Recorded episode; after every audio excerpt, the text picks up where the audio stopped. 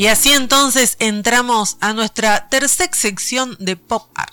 Así es, Leti, y ya está con nosotros nuestro invitado, ya está eh, Maximiliano Carranza, así que sin más, Leti, lo presentamos y entramos en forma a la entrevista. Bien, él es Maximiliano Carranza, licenciado en Comunicación Social de la Universidad Nacional de Córdoba, profesor de Lengua y Literatura egresado del Instituto eh, Dr. Alexis Carl de la ciudad de Río Tercero. Comenzó a publicar en medios gráficos a los 22 años y ha ejercido la docencia a partir de los 30 en colegios de nivel medio y terciario. En el 2020 se recibió de licenciado en Letras de la Universidad Católica de Córdoba con el trabajo final sobre El desierto y su semilla, la novela de Jorge Barón Visa. Actualmente colabora en diarios locales y es columnista en radios de Río Tercero y Córdoba.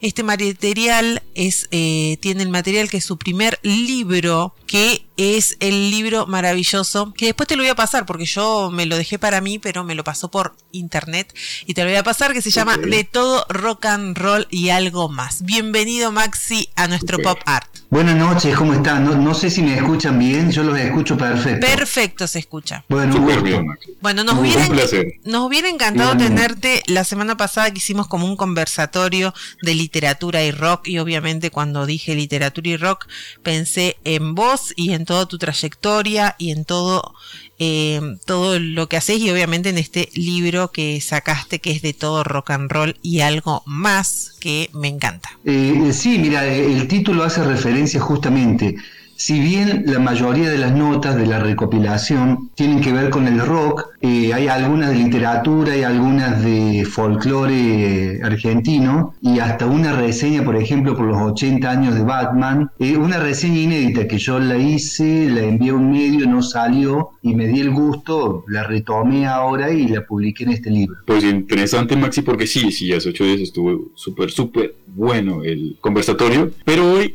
como vamos a estar solo contigo, vamos a preguntarte muchas cosas de lo que nos quedó en el tintero, pero también acerca de, tu libro que me parece súper interesante. Pero antes de entrar en materia, eh, te vamos a preguntar sobre la consigna de hoy y las series que nos puedes recomendar. ¿Qué series has visto últimamente, Maxi, que nos recomiendes? Ah, últimamente, bueno. No, no, últimamente cuando quieras. No, las que la que nos quieras recomendar. no importa. Ah, bueno, bueno. No soy mucho de ver las plataformas de, de, digitales. En realidad no, no, tengo mucha paciencia. No soy de hacer maratones de series. No, no, no duro mucho y hasta me cuesta mantener la atención en los documentales de música, de los cuales soy fan, pero no, no, me, me cuesta bastante. Eh, en mi caso, una serie televisiva que la tengo, la tengo en CD, es casi una antigüedad decir esto, es la de, por ejemplo, ¿no? la, el Super Agente 86, que es una parodia de los agentes eh, secretos, de los espías del día de hoy, con mi hija, de hecho, compartimos con mi hija, y ella se ríe igual que yo de, la ironía que tiene esta serie y de, bueno, de, de Super Agente que le sale todo mal y bueno, en realidad es una parodia, ¿no? Todos ya sabemos de, estos agentes que le sale todo bien. Eh, esa por decir alguna, y de las que he visto, de lo poco que he visto, hablando justamente de, Batman, yo soy muy fan, pero más fan de la, de la historieta que de las películas, que del cine. Eh, y sobre todo dentro de lo que es cómico, historieta, del Batman más Noider, más más negro, digamos, el caballero oscuro sería. Eh, pero también me crié en mi adolescencia, voy a cumplir 50 años a fin de en diciembre de este año, me crié viendo esa serie de Batman de los 60 con, con el Batimóvil, uno, uno de los productos de esa época. Así que, por decir otra cosa, bueno, y lo más reciente relacionado con Batman, por ejemplo, lo que vi fue Gotham, eh, que está relacionado con, con el, el, temprano Gotham City, cuando Batman es un pequeño Bruce Wayne todavía. Esa es la que he visto, y no sé si podría recomendar, pero al que le guste ese universo la va a pasar muy bien. Sí, le va a gustar. Esa es otra que tengo ahí pendiente para ver, que, también es como, como, como esa precuela, ¿no? Donde inicia toda la, temática de Batman y de Bruce Wayne. Así que, eh, interesantes. Ahí anotamos algunas, esa también la voy a tener pendientes y presentes para verlas más adelante, Maxi. Leti, arranquemos. Arranquemos. Bueno, yo quiero que obviamente hablemos de tu trayectoria, de cómo empezaste, si vos realmente tenías como planeada esta carrera, carrera de periodismo del rock, de toda tu trayectoria a nivel sobre todo provincial, que es maravillosa, contanos un poquito cómo llegaste a los medios de comunicación con este tema y cómo lo pudiste sostener durante tantos años. En realidad yo llegué, eh, había empezado otra carrera universitaria, creo que alguna vez te lo conté Leticia en una charla de mesa o de sobremesa, y cuando estaba cursando segundo año en la ciudad de Córdoba, que es la capital de, nuestra provincia, nosotros somos de Río Tercero del interior cordobés, eh, bueno, siempre me gustó el tema de la música, ir a recitales por influencia materna sobre todo, que hoy quizás sea muy común compartir música con los hijos, pero la gente de mi generación no era tan habitual tener padres rockeros. Hoy sí, porque bueno, las generaciones se han ido sucediendo, pero en esa época no mucho, y menos de rock nacional, así que a mí me gustaba, hasta que, bueno, dejé una carrera tradicional, la de medicina, en la Universidad Nacional de Córdoba y ahí empecé a estudiar periodismo, en Córdoba también, en la universidad, porque lo que sí tuve que claro desde el comienzo es que yo quería ser cronista de rock, no me interesaba otra cosa. Eh, no, no quería hacer deporte, no, dentro de deporte, dentro de lo que es el periodismo. No quería hacer política, no quería hacer economía, no quería, quería hacer...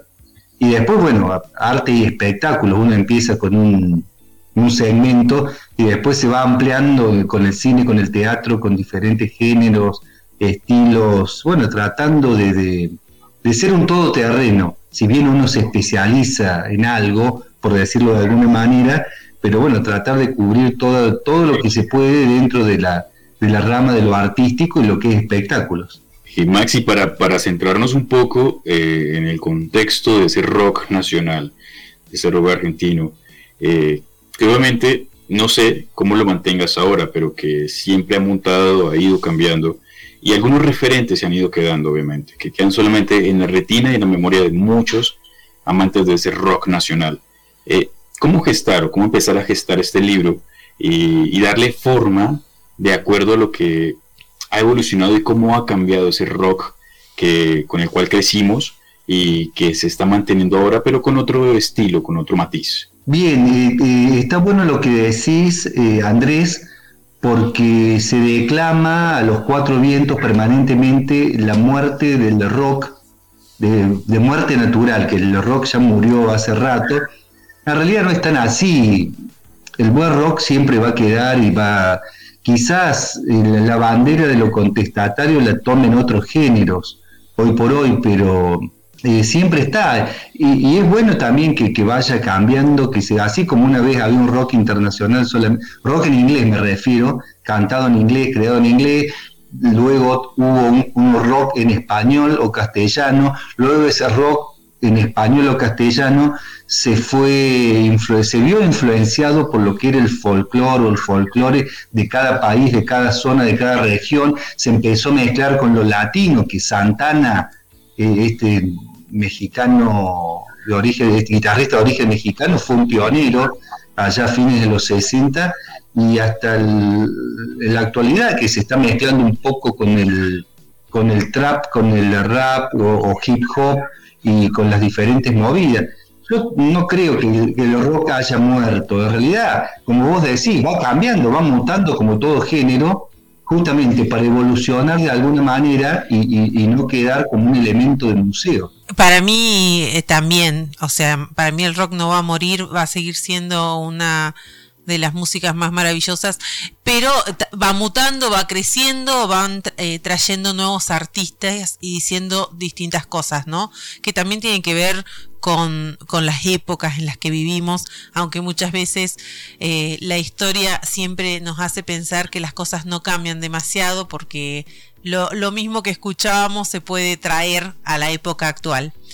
Eh, contanos un poquito cómo, qué es lo que más te gusta de esto, de esto de poder hablar del rock en las radios. Has sido columnista durante muchísimos años. Seguís siendo columnista. Has escrito eh, muchísimas notas sobre la gente del rock. ¿Cuáles son esas cosas buenas y malas que te trajo esto?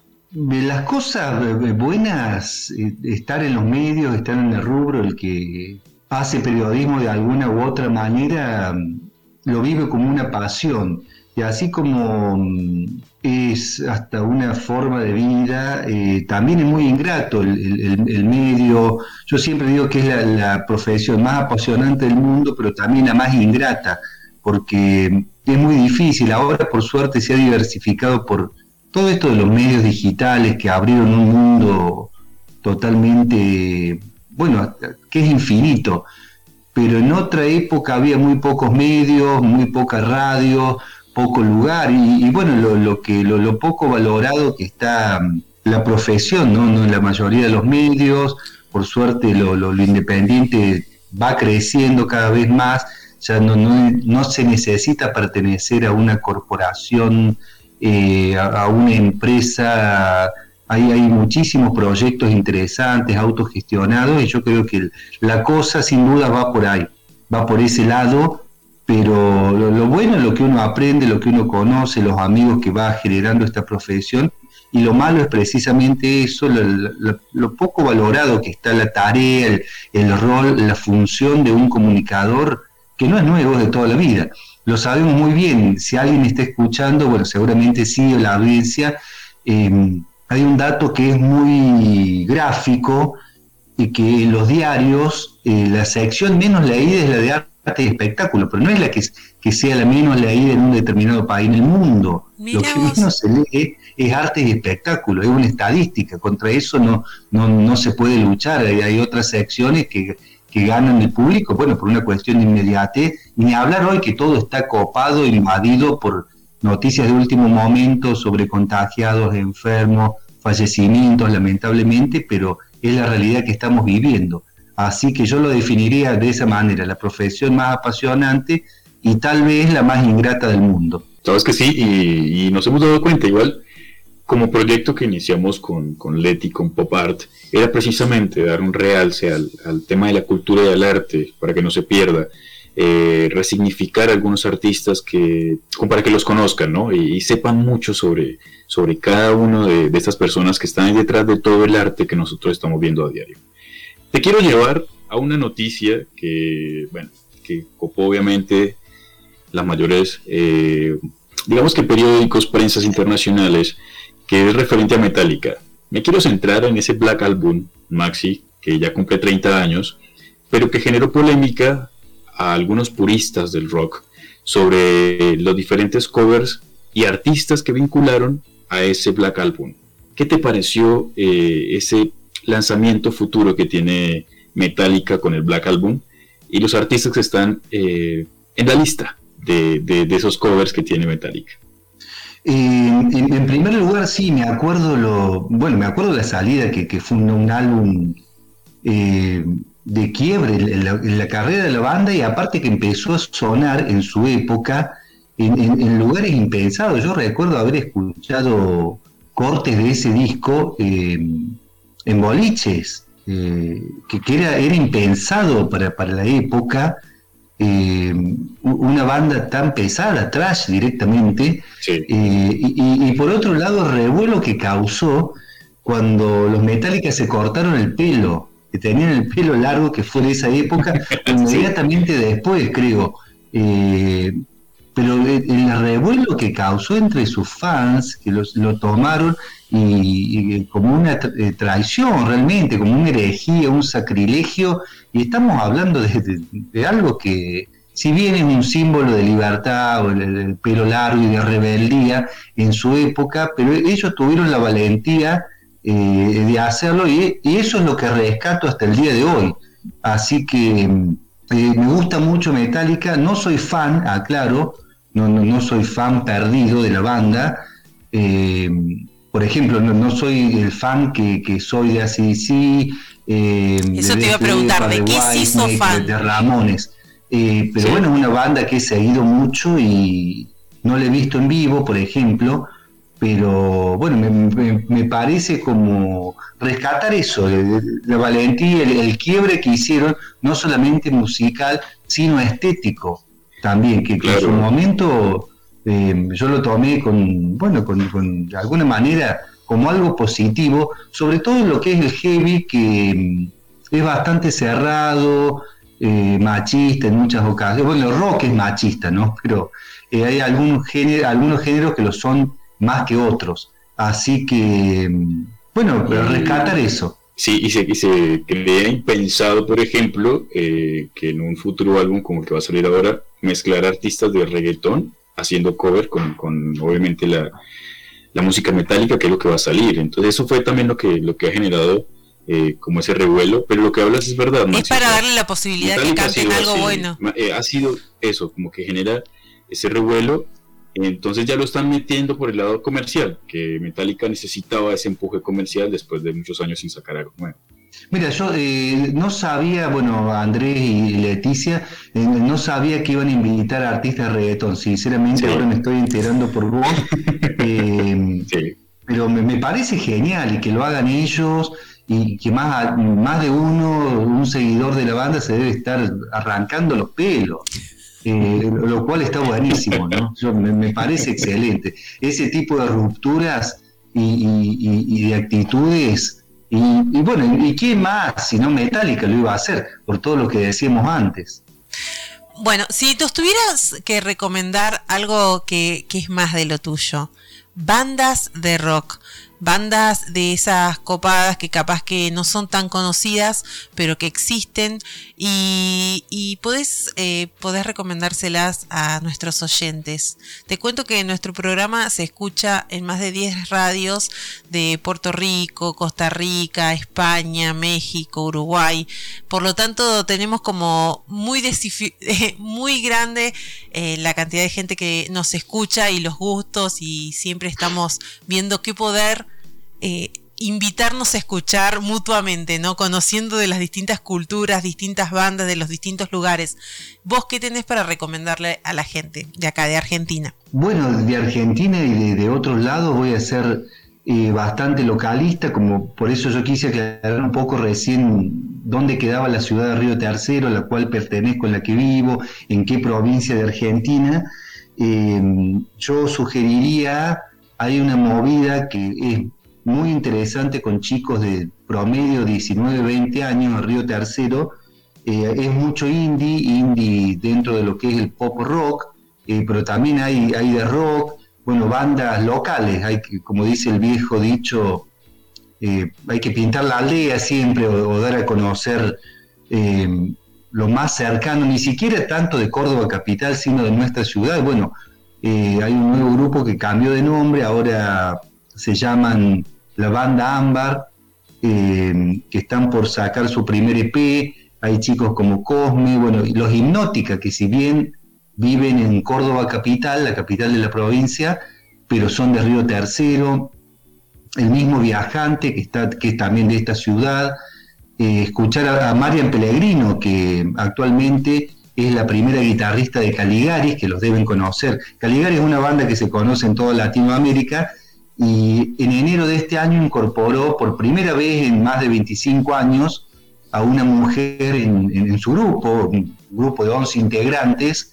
eh, y, esta chica que también está como solista, que ahora están por hacer una gira por, México, los Caligaris, eh, se llama Marian Pellegrino y, tiene bastante material, con Lucila Cueva, que era su banda de, solo de chicas de hace un tiempo. Sí ya, ya, bueno, la banda se disolvió, pero ella siguió como solista, después vivió en Europa, volvió a la Argentina, entre otras cosas fue la guitarrista de Fabiana Cantilo, eh, que lo dejó de ser hace poco más de un año, y se ha incorporado a Caligaris, a ella la, pueden escuchar, tiene un power y una, una cabeza que va más allá de rock, porque produce, también es productora, arregladora, más allá de ser cantautora, a folcloristas de, Río Tercero, o sea que, de hecho, empezó tocando folclore, que esa es una característica en, toda una generación de rockeros argentinos que empezaron con el folclore